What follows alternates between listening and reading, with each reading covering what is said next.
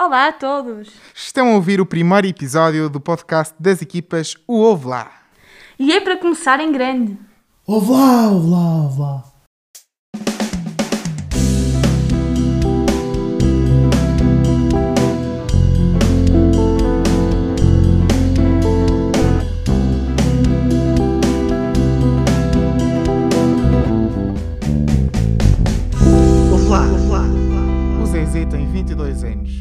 Maia e é o mais novo de 8 irmãos. Está a estudar Biologia na Faculdade de Ciências da Universidade do Porto. É jogador de rugby, já tendo representado a Seleção Nacional Sénior uma vez. É já um equipista ferranho e pertence à equipa P94 desde 2015 e tem guiado com muita confiança e alegria desde o ano passado as equipas do Porto como responsável de setor. Estaríamos em grande, com uma cara bem conhecida, ou se calhar uma voz, melhor dizendo, e que nos é muito querida a todos nós. E haverá melhor forma de começarmos, Manel? Ah, eu acho que não. Acho que esta é sem dúvida que é a melhor. Olá, Zezé. Então, bem-vindo, nosso primeiro convidado aqui no nosso podcast. Eh, Como responsável das equipas do Porto, como é que é ser um católico responsável? Como é que se vive a responsabilidade na igreja, na fé e nas equipas? Eh, olá aos dois. Eh, Desde já, muito obrigado por me terem convidado.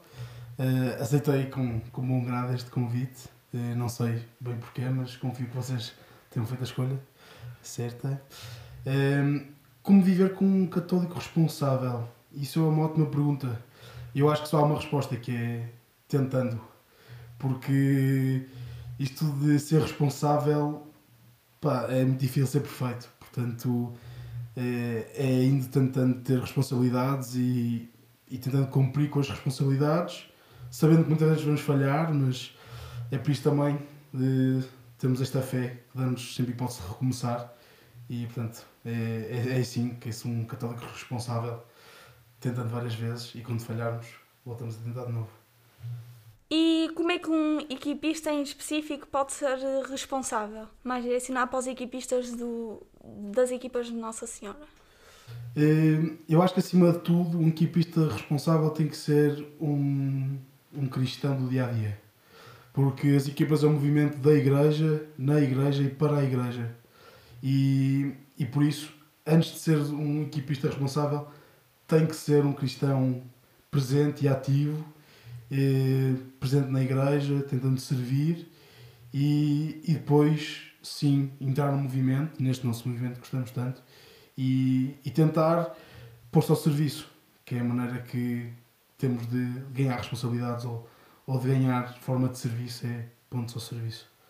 Como é que vives então a fé na tua faculdade, dentro desta mesma lógica da, da vida do serviço? Como é que o teu curso e no teu dia a dia pode levar ao encontro de- com Jesus?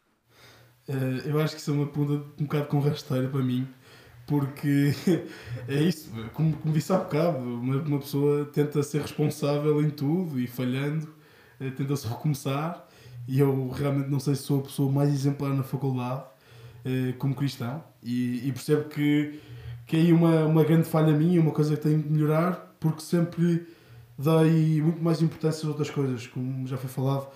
Eu joguei rugby durante imensos anos e o rugby, e ainda por cima na seleção, tira muito tempo. Eh, as equipas também tiram algum tempo e eu tive que, se calhar, em certas alturas da minha vida, abdicar mais da, da faculdade ou dos estudos para perseguir eh, outros, outros, não diria sonhos, mas ambições. Eh, mas, mas sei que, que agora estou numa fase diferente da vida e que, estando mais, mais presente na faculdade, a forma mais fácil que eu tenho de mostrar que sou um cristão na faculdade é como, como, como me comporto. Portanto, não com a ambição de ser o melhor, mas de fazer o melhor que eu consigo fazer. E não com a ambição de ser melhor que os outros, mas ser melhor com os outros. Portanto, tanto pedindo ajuda aos outros, porque às vezes não sou tão organizado como queria e não sei nem que são as salas ou, ou que cadeira que vamos ter ou qual vai ser a primeira, a primeira frequência, mas quando me fazem perguntas a mim, eh, tentar responder, tentar responder da melhor forma e não esperar, não esperar que me façam perguntas, mas tentar estar atento para aqueles que estão mais perdidos. E, e acho que todos temos essa experiência e, e vê-se a olhos nus, é só estarmos um bocado atentos e vemos aqueles que, pá, que não sabem qual é aquela cadeira ou que não sabem onde é que têm que ir ou que estão assim meio perdidos. Portanto, não é só esperar que nos façam as perguntas, mas também ir ver se precisam de ajuda. Acho que é a postura que anda a tentar ter. Falaste agora de um, de um termo de um termo curioso, estamos perdidos. E então faço-te aqui uma pergunta: como é que um fracasso, assim como às, vezes estamos perdidos, um aparente fracasso, depois no caminho do sucesso, ou pode pôr uma pessoa no caminho do sucesso? Isso é um ponto interessante porque o fracasso está sempre presente em todos os caminhos que, que façamos, acho eu. Ninguém é perfeito e ainda bem. Só Jesus era perfeito e mesmo ele teve um caminho cheio, cheio de fracassos, não dele, mas dos outros, de, de não o compreenderem. Eu acho que, como nós não conseguimos nunca prever o resultado de muitas nossas ações, temos sempre que, que as avaliar no fim. Portanto, e, e, a avaliação no fim é saber se foi um fracasso ou se foi um sucesso. E, e quando é um fracasso, perceber, tipo, ok, então não é por este caminho. Porque o fracasso também serve para isso, é um bocado para no que nós achamos ou no que nós discernimos ir um bocado de tentativa a erro, tentar descobrir qual é o melhor, o melhor caminho final. E dependendo também do sucesso que estamos a perseguir, não é? Tipo, se é, também, também depende de cada um. Zezé, como é que é para ti Maria? Como a descreves e que importância tem na tua vida? Uh, como é que Maria é para mim? Maria é para mim muito como uma mãe barra irmã mais velha. Uh, eu, como também foi dito, eu sou, sou o mais novo de oito irmãos e faço 18 anos de diferença para a minha irmã mais velha, que também é a minha madrinha. Uh, portanto, também sempre foi uma, uma segunda mãe para mim, mas uma segunda mãe mais serena, mais observadora, mais pausada e quando comunicava assim de uma forma mais mais tranquila. Portanto, a minha mãe e a minha irmã são a mais velha, por exemplo, fundem-se muito no, na imagem de Maria que eu tenho, que é assim mais está eh, à escuta, está mesmo a olhar para mim a dizer que eu, a ouvir o que eu tenho para dizer e, e a tentar depois apontar-me para o caminho certo. Porque eu acho, e depois entra aqui o papel, muito papel de Maria e também neste movimento, que é uh, seguir Jesus, é, é a nossa, uma das nossas principais funções como cristãos, tentar imitar Jesus, só que pondo assim fica um bocado abstrato mais. Tipo, é tanta. A parte de imitar Jesus é uma coisa tão grande que nós até ficamos perdidos. E Maria entra aqui como a primeira discípula, porque foi a primeira que realmente seguiu a vontade de, de Deus em ter o, o seu filho. Portanto, é também a primeira pessoa que nos mostra o caminho, ou como é que é a posição. Porque muitas vezes estava lá ao lado de Jesus e via as coisas acontecer e a forma como se comportava e como, e como passava essa, essa maneira de viver também é um bocado esse nosso caminho. Portanto, é, ela sabe que não é, não, é, não é a parte principal, sabe que é um caminho para levar pessoas a outro lado. É quase como um barco para passar para outra margem. E eu vejo muito Maria como isto, muito como esta fusão de uma mãe, uma mais velha, muito passiva e expectante sobre o que é que nós temos para dizer e sabendo que não é o, não é o caminho final, mas sim uma das passagens no seguimento do que tu disseste, achas que Maria teve um papel fundamental nesta tua decisão de aceitar ser responsável do setor do Porto? Eu acho que sim. Eu acho que, que seria estranho. É seria estranho dizer que não, mas, eh, mas também, também é uma resposta válida. Mas sendo honesto, acho que sim. Eh, porque quando uma pessoa começa a dar este movimento e esta espiritualidade, também começa a fazer um caminho nesta espiritualidade. E acho que que a relação com Maria e tentar, também tentar ouvir o que é que me era pedido por ela, acho que foi um papel importante, uma, um fator importante para eu aceitar este desafio e, e acima de tudo, perseverar nele, que, que é o mais importante. Já falaste assim de como é que tu eras, como é que tu és assim na, na, na faculdade e que às vezes também uma pessoa está perdida. Então o que é que tu dirias a um rapaz do secundário que está com a fé em baixo, que até vê à missa todos os domingos, mas que não tem muita coisa que puxe para, para a sua relação com Deus. O que é que dizias a esse rapaz? Uh, o que eu dizia era para investir o seu tempo. Porque ao longo, ao longo da minha vida o que eu percebi, quer no rugby, quer eh, na faculdade, quer nas equipas ou noutros, ou noutros movimentos, quando nós investimos tempo, temos um retorno de alguma coisa. Portanto, eu não posso esperar só, eh, por exemplo, das equipas, eu não posso esperar só ir a uma reunião por mês e, e ir à missa todos, todos os domingos e esperar receber imenso, não é? Tipo, eu, se investir um bocado, eh, imagina que agora sou convidado para uma coisa qualquer pelo secretariado ou para uma, uma atividade. Eu estou a investir um bocado de tempo, mas o retorno que vou ter é muito maior. Portanto, quanto mais se investir neste movimento, mais o movimento vai dar. Se eu investir 10, o movimento vai dar 100. Se investir 20, o movimento vai dar 200. É sempre assim. Recebe-se muito mais do que se investe, mas é preciso investir. É preciso querer dar tempo. E tenho certeza que para esse jovem, se calhar mais desligado, numa altura um bocado mais baixa de fé, se ele investir tempo e se der tempo a qualquer que seja a atividade, vai receber em troca e isso vai, vai certamente ajudá-lo e motivá-lo acima de tudo. Então, achas que é mais fácil encontrarmos com Deus num ambiente desses ou sozinhos no, no nosso quarto, na nossa intimidade? Ou então até na faculdade, como tu estavas a Sim. dizer, que tens ainda mais dificuldade, se calhar, do que estando sozinho. Uhum. Que às vezes estando sozinho até consegues estar mais próximo verdadeiramente de Deus do que estando na faculdade. Eh, eu acho que aqui o, um grande papel de um cristão é, é conseguir estar com Deus em todo lado. Eh, quer seja numa peregrinação a mil a hora, falar com pessoas e ter conversas e a ter quase revelações e estar naquele com a chama toda, tipo, quase ofegante de oh meu Deus, isto é incrível, há tanta coisa diferente, há tanta coisa gira, Deus é altamente, como também é importante eu conseguir estar no meu quarto sozinho depois de um dia normal e conseguir estar com Deus. Porque se eu for destas pessoas que eu sou todo com Deus aqui, eu, se eu balizar Deus nestas atividades, então ou estou a vida toda a fazer peregrinações, ou então estou a vida toda no meu quarto. Se eu não consigo estar com Deus noutros sítios, eh, vou ter que me decidir. Portanto, eu acho que o grande desafio é esse. É, e também vem com um bocado da maturidade de, de fé, acho eu. Eh, Mas, e que é uma coisa que eu ainda tento tentar aperfeiçoar e de certeza que se calhar até o Papa tenta aperfeiçoar como é que consegue estar verdadeiramente com Deus em cada situação.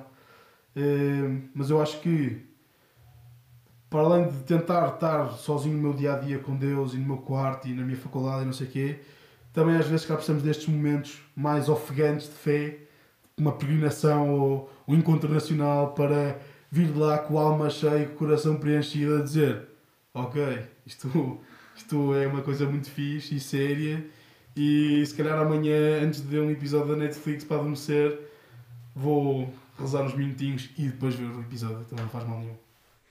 Hum, sendo tu o Zezé que todos nós conhecemos, eh, a imagem que tu passas, transmites muito às pessoas é essa sede de espalhar a palavra. E eu queria te perguntar eh, que imagem é tu querias passar aos jovens e o, eh, o que é que queres ser hoje para mudar nos jovens do futuro.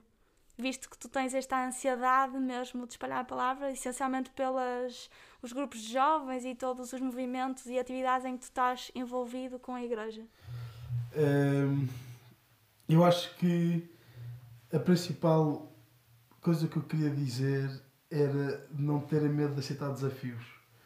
Eh, porque o que eu sinto é pá, eu posso não ser o mais, o mais inteligente, o mais capacitado, eh, o mais organizado, posso não, posso não ter nenhuma destas qualidades, mas há uma coisa que se calhar tenho que pá, se calhar sou disponível. E esse é o principal objetivo. Se uma pessoa tiver, é quase como a palavra dos talentos, eu posso ter milhões de talentos, guardo uma gasto não faço nada, posso ter um ou dois, pá, mas submeto ao serviço, vou, ter, vou, vou tirar daí rendimentos. Portanto, o que eu diria a isto é, pá, eu tenho que estar quase disponível para servir. E como jovens, não há melhor altura da nossa vida do que esta para, para aceitar estes desafios, porque pá, daqui a uns anos, há uns anos atrás não tínhamos maturidade e se calhar não tínhamos autonomia, portanto não dá para fazer nada. Daqui a uns anos vamos ter obrigações e, e se calhar família ou outros, ou quem seguir outro tipo de vocações vai ter outros trabalhos, mas vamos ter deveres. E nós jovens estamos num, num chamado um sweet spot muito engraçado que é temos muita autonomia já, mas também temos muita disponibilidade de tempo ou temos muito poucos deveres grandes. Portanto, é a altura perfeita para, para pormos ao serviço. E, e não temos que ser os melhores, não temos que, que ser os mais fixos, nem os que falam melhor, nem os mais carismáticos. Temos é que ser os, calhar, os mais disponíveis. Porque não podemos esperar que uma pessoa com família, trabalho e obrigações, seja ela a fazer voluntariados, seja ela a preparar conferências, seja ela a preparar terços, orações, por aí fora. Portanto, eu acho que temos que ser nós, que se calhar podemos não ser os melhores, mas também ninguém está a pedir para ser os melhores, estamos a, estamos, estamos a pedir para, para ser só. Portanto, acho que é isso, acho que é dar disponibilidade, é dizer, olha, eu posso não ser muito bem, não posso ser muito bom, pá, mas, mas estou aqui para se precisarem. Então, se pudesses andar com, com um cartaz enorme à tua, assim, em cima de ti, atrás de ti ou em cima de ti, o que for, com, com uma, uma frase ou com um lema, assim, algo que, que te defina e que, te, e que tu achas que é importante para ti e para os outros, ou seja, um, um lema para, para a tua vida, assim, um bocado este clichê do lema. Mas qual é que era essa frase ou a citação que escolhias para, para estar sempre contigo? Acho que tinha um cartaz a dizer pá, isto é tão fixe é assim, porque eu acho que aqui o grande segredo e parte desta minha felicidade também vem do. Pá, eu acho as coisas mesmo fixe, meu. Acho que depois, as, as coisas mais pequenas são altamente. E se, se um tipo não estiver à espera de uma coisa gigantesca para achar aquilo impressionante e pá, se calhar só estar com um amigo ou tipo encontrar um amigo por acaso já é uma coisa tipo, pá, isto é incrível. Eh, eu acho que se nos deixarmos surpreender com, com esses pequenos momentos, eu acho que vamos ser mais felizes e vamos conseguir transmitir mais felicidade. Portanto, eu acho que, que a minha frase seria essa. Pá, isto é, mal, é mesmo fixe. Ou, pá, isto é altamente. Acho que seria isso. Se pudesses ter a oportunidade de ter uma conversa com alguém que marca ou que tenha marcado a história da igreja, quem é que tu escolhias? Isso é uma ótima pergunta. Isso é uma ótima pergunta. Eu acho que qualquer cristão, se pudesse fazer isso, logo, logo com Jesus, que é logo a igreja. Eu acho que a melhor pessoa para falar seria a igreja em si. Tipo, olha, isto é um bocado tu, o que é que queres? Mas se eu tivesse escolher outra pessoa, eu sinto-me muito intrigado, intrigado por São Paulo. Por acaso é o tema do caderno deste ano, das equipas, o que é mesmo fixe. Mas eu diria São Paulo, meu. São Paulo devia ser um tipo altamente. Uh, porque antes não era cristão e tinha a sua vida, até perseguia cristãos, era uma até era contra, teve uma história de, de revelação e, e o, que diz, o que disse depois é tipo: pá, eu tive imensa sorte, meu. a maior parte das pessoas não vai ter a sorte que eu tive. Porque eu tive literalmente Jesus a bater-me na cabeça e tirar-me abaixo do cavalo. Tipo, pá, olha, tive imensa sorte, meu. Foi, foi um bom. E agora o que vou fazer o resto da minha vida é, é segui-lo. É andar com cartaz e pá, isto é altamente.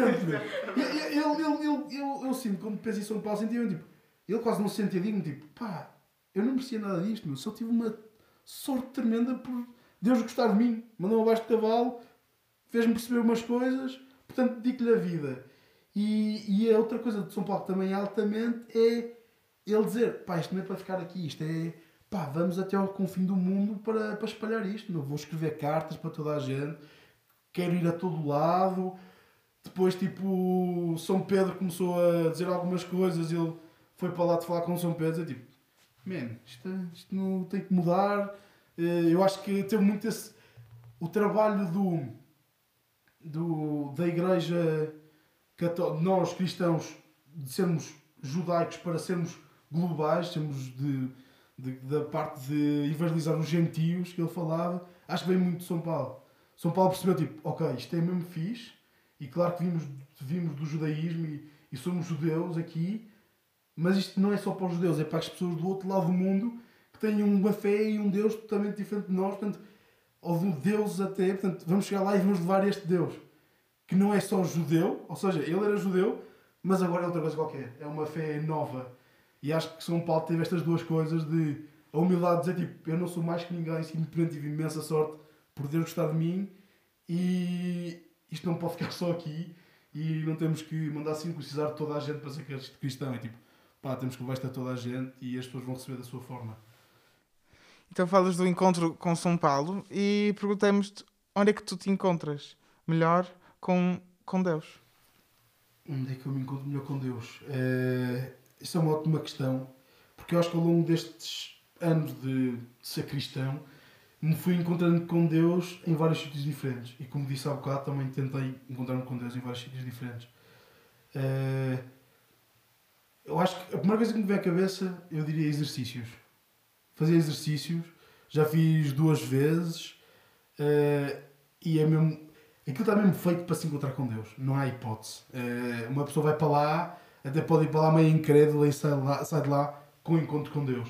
Portanto, os exercícios para mim se calhar seria o melhor sítio para começar, ou seria o melhor sítio para, para começar esta caminhada de, de estar com Deus. Uh, mas consigo falar de mais dois sítios ótimos para, que eu uso para, para estar com Deus. Uh, numa igreja, fora das horas, ou seja, fora das horas habituais de uma missa, tipo, numa igreja só sentado num banco, olhar para o sacrário, também acho que é uma altura ótima.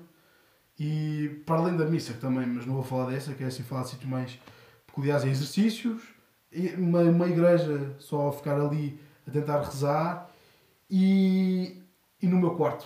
No meu quarto também já tive lá bons momentos de oração, bons momentos de encontro e, pá, e, é um, e é como é o meu sítio, não partilho quarto, portanto, é o meu quarto sozinho, é o meu espaço, portanto também é um sítio muito mais confortável para, para, para encontrar-me com Deus.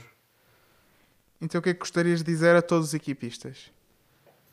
Uh, o que eu gostava de dizer a todos os equipistas, primeiro, que ainda bem que são equipistas, porque isto é um movimento altamente. É mesmo, mesmo bom. E é um movimento que serve para ajudar. Para ajudar-nos a nós e ajudar os outros. Primeiro ajudar-nos a nós como? Uh, para nos aproximarmos de Deus. O movimento não é para nós, para os portugueses, não é para... É para olharmos para a igreja e olharmos para Deus e ir em caminho de Deus. E é isso que Nossa Senhora nos ajuda. É quase que ela, nós estamos parados, ela vai nos pegar pela mão e começar a caminhar connosco, tipo, quase a puxar-nos uh, em caminho, a caminho de Deus. E depois é, quando estamos a fazer isso, né, neste movimento, tentar também chamar os outros. Agora, o movimento também das equipas também serve para ajudar. Portanto, o que eu queria dizer aos equipistas é usem e abusem do movimento enquanto vos der jeito. Se isto vos ajudar a caminhar para Deus, pá, não sejam preguiçosos e invistam tempo nisto. E não tenham aquela inércia, tipo, ok, se isto me ajuda a chegar a Deus, vou usar. A partir do momento em que as equipas, se calhar já não é a espiritualidade que me enquadra bem ou, ou que me ajuda a chegar a Deus, pá, estás livre de separar-te e ir à tua vida eh, procurando outra espiritualidade, outro caminho e outra forma de aproximar com Deus. Mas até lá, se isto, se isto te ajuda, se as equipas te ajudam e ainda te estão a ajudar, pá, não vais a lado nenhum. Tipo, mantém-te aqui e tira todo o sumo que conseguires disto. E quando consegues tirar todo o sumo e disseres, tipo, as equipas ajudaram-me imenso, mas agora acho que vou por ali. Então nós, nós se Nossa Senhora faz-te maçãs, mete-te na mochila e diz, pá, então sei o teu caminho. Que boa forma de, de, de, acabar, assim, com assim, esta mensagem forte para, para, para todos os equipistas. Obrigado. Obrigado, eu. Lá, foi, isto é mesmo fixe. Vamos lá. Vamos lá, isto é mesmo fixe. isto é altamente. Obrigada, Zezé, pela presença marcante aqui no nosso primeiro episódio do podcast. Agora não me percam o próximo episódio com um novo convidado em breve.